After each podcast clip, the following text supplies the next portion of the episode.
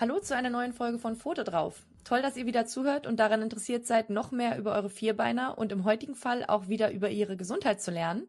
Ich bin Franziska von Aguilar und ich freue mich, dass ich für diese Folge zu einem wirklich wichtigen Thema für alle Hunde- und KatzenbesitzerInnen mit einer Expertin sprechen kann. Es geht um Vergiftungen unserer Vierbeiner. Und alle wichtigen Fragen zu diesem Thema beantwortet mir und euch jetzt Dr. Nina Gerhardt. Als Tierärztin ist sie bereits seit 20 Jahren an der Tierklinik Oberhaching und dort seit drei Jahren auch Teil der Klinikleitung. Dr. Gerhardt ist Fachtierärztin für innere Medizin und in der Tierklinik besonders im Bereich Ultraschall und Endoskopie tätig. Lange Zeit hat sie aber auch Notdienst mit abgedeckt und dort das ganze Spektrum von Vergiftungen erlebt. Sie kann also aus erster Hand berichten und uns Tipps geben. Dr. Gerhard, schön, dass Sie heute dabei sind. Ja, vielen herzlichen Dank für die Einladung.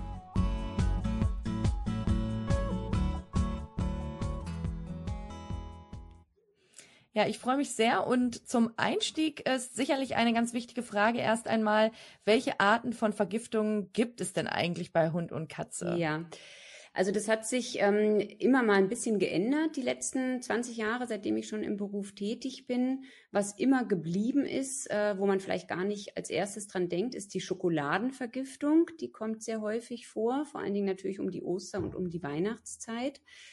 Und natürlich ähm, besonders die Vergiftungen mit ähm, Insektenschutzmitteln, Schneckenkorn ganz oben dabei und auch gegen Rodentiziden, also Rodentizide gegen die ähm, Nagetiere. Da gibt es auch einige Vergiftungsgefahren, äh, ja, Gefahren, die die Tiere aufnehmen, vor allen Dingen Katzen, wenn sie die Mäuse fressen oder eben Hunde, wenn sie im Garten rumstöbern und dann da Schneckenkorn aufnehmen. Das sind, denke ich, so die häufigsten, die uns vorgestellt werden. Mhm. Und wie häufig kommen Vergiftungen überhaupt zuvor? Also im, im Verhältnis kann man es ja wahrscheinlich nur sagen zu allem anderen, was man so in der, in der Tierklinik oder Praxis sieht.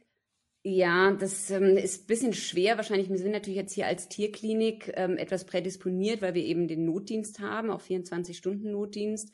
Und dementsprechend ballt sich das bei uns hier im Einzugsbereich.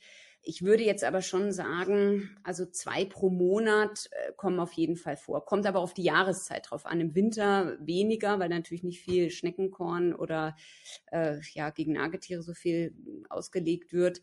Aber so zwei pro Monat, vielleicht auch mal drei kommen immer wieder vor. Es ist nicht immer so, dass jedes Erbrechen eine Vergiftung ist. Ja, das denken natürlich viele Besitzer, es war eine Vergiftung, dann ist es meistens keine, dann ist es ein Infekt. Aber schwerwiegend zwei bis drei pro Monat. Hm, okay. Und jetzt hatten Sie es ja schon in der ersten Antwort eigentlich so ein bisschen mit erwähnt. Ähm, aber welche Stoffe sind besonders gefährlich für unsere Vierbeiner? Also neben Schokolade ähm, oder auch dem Schneckenkorn gibt es aber ja vielleicht auch irgendwelche Stoffe, es kommt ja, es kommt ja grundsätzlich immer auf die Dosis an, soweit ich, ähm, soweit ja. ich informiert bin. Ähm, da gibt's ja bestimmt welche, die, wo eine kleinere Dosis schon gefährlicher ist als eine, als bei einem anderen Stoff zum Beispiel. Ja, also es kommt auf äh, das Tier drauf an, auf die Empfänglichkeit, natürlich auch auf das Alter, ähm, auch auf die Körperkonstitution. Ähm, die Schokolade ist mir jetzt als erstes eingefallen, da ist das äh, Problematische da drin, ist das Theopromin. Ähm, sehr klassisch und sehr bekannt sind die Kumarine. Das sind ähm, Rattengifte, die ähm, innere Blutungen auslösen und die sind eben auch sehr tückisch, weil die nicht sofort wirken, sondern oft erst nach einer Woche. Hm. Und dann weiß der Besitzer gar nicht mehr, dass das Tier damit in Kontakt war. Ähm, dann Methylenglykol, das ist das, was jetzt gerade sehr modern im Schneckenkorn drin ist, macht ganz, ganz schlimme epileptische Anfälle mit ähm, ja, Dauerepilepsie. Und dann, das ist jetzt auch noch relativ neu auf dem Markt, das ist die Alpha-Chloralose. Die ähm, ist eben gegen Mäuse als Gift, wird es eingesetzt oder gegen Ratten. Und da nehmen die Katzen, die ja sonst nicht so viel einfach fressen, sage ich mal, wie Hunde, die nehmen ja lieber mal einfach sowas auf. Die Katzen sind da ja eigentlich skeptischer. Aber die fressen dann eben die Maus, die diese Alpha-Chloralose aufgenommen hat. Und dadurch vergiften die sich dann durch das Fressen dieser Maus. Und das ist ähm, schon sehr gefährlich. Hm. Was wir, um auf Ihre Frage da einzugehen, von der Dosis her, ist es uns auch nicht immer klar natürlich und dem Besitzer erst recht nicht, wie viel hat das Tier aufgenommen. Aber wenn sie natürlich mit der entsprechenden Symptomatik kommen, ist klar, dann wissen wir schon, dass es zu viel war. Ansonsten kann man auch da ähm, ja gibt es eine Giftnotzentrale, wo wir uns dann auch manchmal aktuell informieren, wenn eben das Tier noch keine Symptome hat, war das jetzt zu viel oder nicht. Was noch ganz ungeklärt ist und viele Besitzer auch nicht wissen, es gibt auch an, ein, einige Nüsse, die Macadamia-Nüsse und auch Rosinen, Weintrauben ist auch vielen nicht bekannt. Also eigentlich Nahrungsmittel, die wir jetzt als Mensch geschmackhaft finden und gut finden. Manche Tiere finden, die ähm, kommen damit gut zurecht und haben gar keine Symptome. Und bei manchen reichen zwei Rosinen oder zwei Weintrauben, um Nierenversagen auszulösen. Also das ist noch nicht klar, warum da manche ähm, Tiere Probleme haben und manche nicht. Deshalb mhm. im Zweifel äh, lieber kommen, ganz klar. Mhm, ja.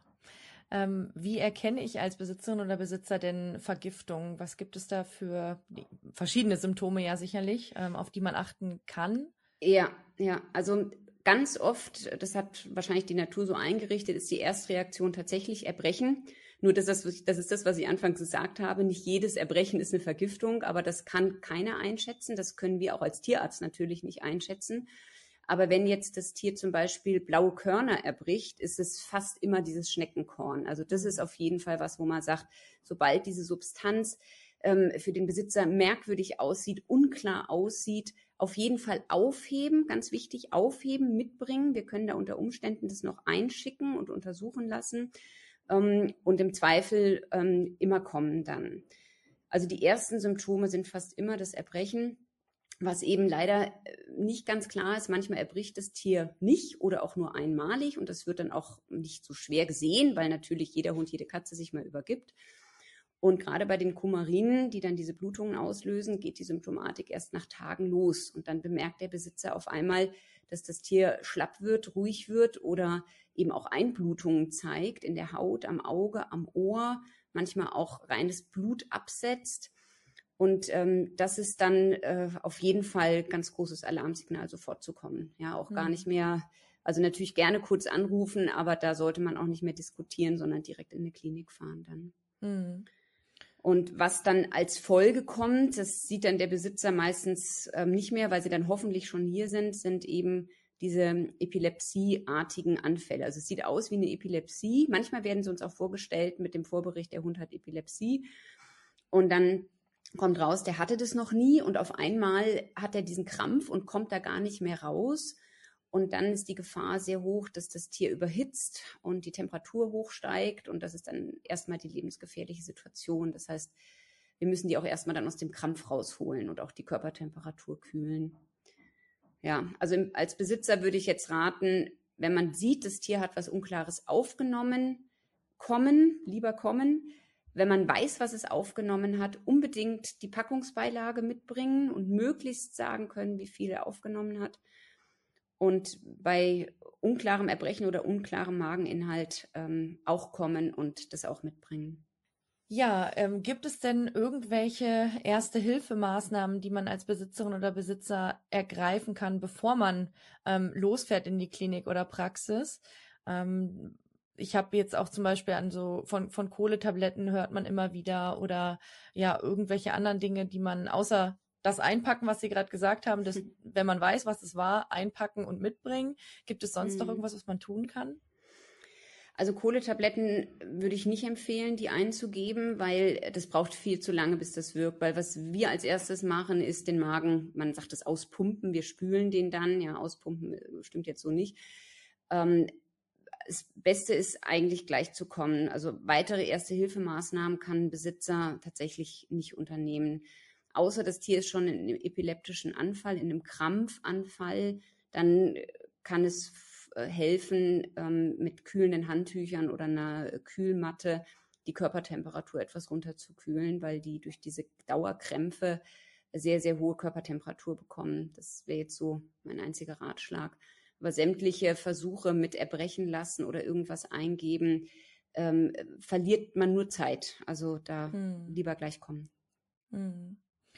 Okay, und wenn man schon selbst nicht so viel tun kann, dann ist natürlich die Frage und auch ganz interessant zu wissen, wie werden denn Vergiftungen dann in der Tierarztpraxis oder Klinik behandelt?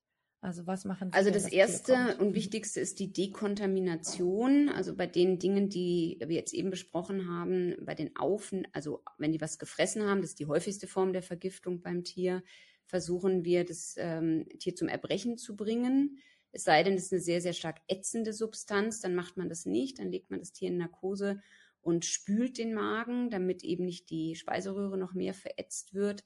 Das gleiche machen wir auch, wenn eben Erbrechen nicht möglich ist, weil das Tier einfach schon in so einem schlechten Zustand ist. Und dann versuchen wir, äh, das Gift rauszubekommen aus dem Körper, also unter Umständen auch noch eine Darmspülung zu machen und dann mit Massivinfusion und ähm, ja, Flüssigkeitszufuhr auch die Niere zu entlasten und über die Niere halt die Giftstoffe auszuschwemmen. Das geht aber alles eben nur, wenn es möglichst bald ist. Also wenn man erst einen Tag später kommt, dann ist natürlich das ganze Gift aus dem äh, Körper schon aufgenommen und dann kann man nur noch versuchen, die Symptome zu lindern. Also wenn es eben zu einem Nierenversagen kommt, versuchen die Niere wieder zum Laufen zu bekommen mit äh, ja, Infusionsrate, unter Umständen auch Dialyse, gibt's auch. Oder wenn eben ähm, das im Gehirn schon ist, dass man dann halt die Epilepsie durch entsprechende Medikamente behandelt und hofft, dass das Gehirn äh, ja noch keinen Schaden genommen hat. Hm. Das sind so die Ansätze.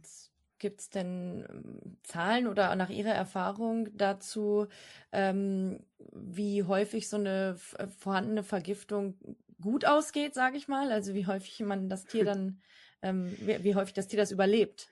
Ja, also das ist jetzt der schöne Satz, das kommt drauf an. Also mhm. es kommt maßgeblich drauf an, wie viel das Tier aufgenommen hat und wie schnell man da ist. Ganz klar. Mhm. Okay. Und wie schnell man eben diese Dekontamination machen konnte. Generell bei Schneckenkorn würde ich sagen, haben wir über die Hälfte Chance, dass das Tier wieder gesundet. Mhm. Allerdings ist es mit einem hohen Aufwand auch verbunden. Das muss dem Besitzer auch klar werden, weil die Tiere oftmals ein, zwei Tage wirklich im künstlichen Koma liegen, bis wir die wieder aufwecken können, weil die eben sonst sofort wieder mit dem Krampfen anfangen.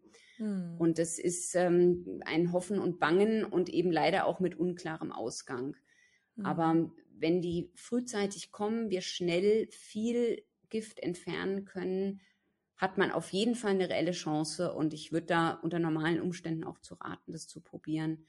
Bei der Alpha-Chloralose der Katze, das sind wie gesagt jetzt so die häufigsten aktuell, ist es ähnlich. Also wenn die gleich kommen oder wenn die Anfälle nicht so schlimm sind, dann äh, sehe ich auch hier die Chancen als ganz gut an. Also schon über 50 Prozent. Aber es kommt eben drauf an. Ja, Sie hatten ja schon gesagt, es kommt natürlich ähm, nicht nur auf die Menge des, ähm, des Giftes an, sondern auch auf das Tier an sich, auf die Größe, auf das Gewicht. Ähm, das heißt ja im Umkehrschluss auch, dass man bei wahrscheinlich kleineren Tieren sozusagen mehr Angst haben muss, wenn die mal was aufnehmen, weil eben das Verhältnis ähm, aufgrund der Körpergröße schlechter ist für sie.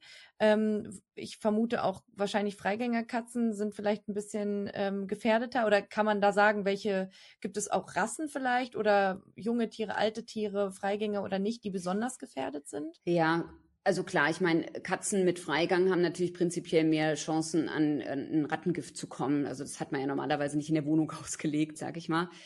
Ähm, da ist sicherlich die Gefahr bei Freigängerkatzen höher. Bei Hunden Körpergewicht kann ich jetzt nicht bestätigen. Ich glaube, das liegt aber eben daran, dass nicht unbedingt die kleinen Hunde die sind, die so viel aufnehmen. Also ich denke eigentlich eher, dass die großen Rassen, gerade die Retriever, die haben ja einen unstillbaren Hunger, das ist auch ein bisschen genetisch bedingt.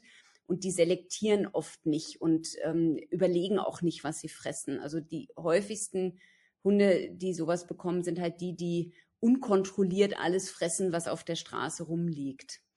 Und deshalb würde ich jetzt gar nicht unbedingt sagen, dass kleine Hunde häufiger betroffen sind als große. Junge schon wieder eher, weil die wahrscheinlich auch noch neugieriger sind und auch mehr verschwinden, eben vielleicht mal ins Gartenhaus oder gehorchen auch noch nicht so gut und sind dann irgendwo beim Nachbarn unterm Zaun durch. Also junge Hunde und äh, ja, Retriever, gefräßige Hunde würde ich sagen, sind ein bisschen überproportioniert bei uns dargestellt. Ja, und dann die wichtigste Frage natürlich zum Abschluss. Wie vermeide ich am besten Vergiftung meines Tieres? Es scheint jetzt sehr logisch zu sein. Natürlich, wenn man, man sollte die Stoffe kennen, dann sollte man die außer Reichweite haben. Ähm, aber ich stelle es mir auch gerade bei Katzen mit Freigang aufgrund dieser Mäuse, die dann vergiftet sind, irgendwie schwierig vor. Gibt es irgendwelche anderen irgendwelche tierärztlichen Tipps, irgendwas aus Ihrer Erfahrung, was Sie da mitgeben können? Also ich kann eigentlich nur raten, wenn man jetzt eine Katze hat mit Freigang, mit den Nachbarn zu reden. So ist es auch äh, bei uns in der Nachbarschaft, weiß ich. Weil Katzen haben zwar schon einen großen Radius, aber jetzt nicht, äh, dass sie bis zur nächsten Ortschaft laufen und dass man dann einfach mit den Nachbarn redet, sagt, ich habe eine Katze im Haus und ähm, bitte, bitte, wenn ihr jetzt wirklich mal ein äh, Schneckenkorn oder eben auch ein ähm, Rattengift streut, dann sagt mir Bescheid oder verwendet halt eins, was für Haustiere nicht schädlich ist. Da gibt's ja auch andere Möglichkeiten. Das glaube ich, also die, der Kontakt zu den nahegelegenen Nachbarn, was Katzen angeht, hilft, glaube ich, schon sehr. Natürlich auch, wenn das im Gartenhaus gelagert wird, das ist tatsächlich auch eine häufige Quelle, auch für Hunde, dass die Gartenhaustür nicht verschlossen wird oder das Gift eben nicht adäquat weggesperrt wurde in eine äh, abschließbare Box, sondern halt einfach in der Tüte irgendwo rumsteht und die sich dann da frei bedienen können. Also einfach unzugänglich für Haustiere lagern wäre auf jeden Fall ein Tipp. Und bei ähm, ja vielleicht eben gefährdeten Rassen, die, wo man weiß, die fressen alles, habe ich auch schon einige, die mit, dann nur noch mit Maulkorb spazieren gehen. Also wenn die dann zweimal da waren und dann vielleicht noch zweimal einen Fremdkörper hatten, weil sie wieder irgendeinen ja, irgendeinen Maiskolben gefressen haben vom Feld, dann gehen die einfach nur noch mit Mausmaulkorb spazieren. Aber jetzt wirklich zu sagen, man, man kann mit denen ja auch nicht reden, ja, wie mit Kindern, die dann irgendwann größer werden. Und sie lernen auch leider nicht raus. Das werde ich auch immer gefragt. Ähm, das tun sie nicht. Also sie kommen dann trotzdem wieder und haben das Gleiche wieder gefressen. Also da kann man sich auch nicht drauf verlassen. Also lieber offenes Auge haben für Nachbarn und eigenes Gartenhaus und natürlich selber sowas auch nicht streuen im Garten. Ähm, ja, und reden. Hm. Okay, ja, mit diesen äh, wichtigen Tipps, um Vergiftung eben nochmal auch möglichst zu vermeiden, ähm, was vor allem ja mit Vorsicht und Umsicht auch der Nachbarn ähm, zu tun hat, bedanke ich mich bei Ihnen, ähm, Dr. Gerhard. Das war sehr, sehr aufschlussreich und vielen Dank, dass Sie dabei waren. Sehr gerne, hat mir sehr viel Spaß gemacht. Ja, wenn ihr jetzt noch mehr Infos rund um die Tierklinik Oberhaching, die Fachbereiche und das Team haben möchtet, dann schaut doch mal auf der Website vorbei unter www.tierklinik-oberhaching.de. Das verlinke ich euch natürlich auch nochmal in den Show Notes. Und für noch mehr Informationen zu giftigen Stoffen für unsere Vierbeiner könnt ihr auch jederzeit in unser Giftlexikon schauen. Das findet ihr unter www.agila.de slash Giftlexikon. Dort fügen unsere Tierärztinnen auch nach und nach weitere Inhalte hinzu, sodass ihr da eine gute Übersicht bekommt. Ja, damit ist diese Folge nun auch schon wieder am Ende angekommen. Bewertet unseren Podcast gerne in eurer jeweiligen App, in der ihr uns hört und lasst uns auch Feedback oder Themenwünsche per Mail da an podcast.agila.de. Da freue ich mich immer sehr.